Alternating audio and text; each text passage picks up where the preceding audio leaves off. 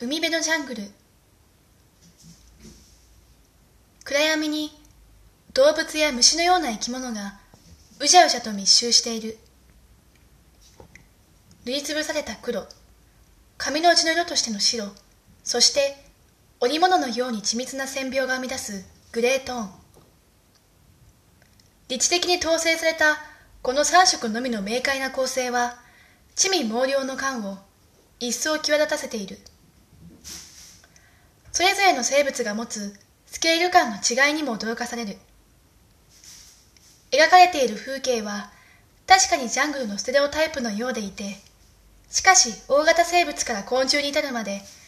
死を抹殺に行き渡る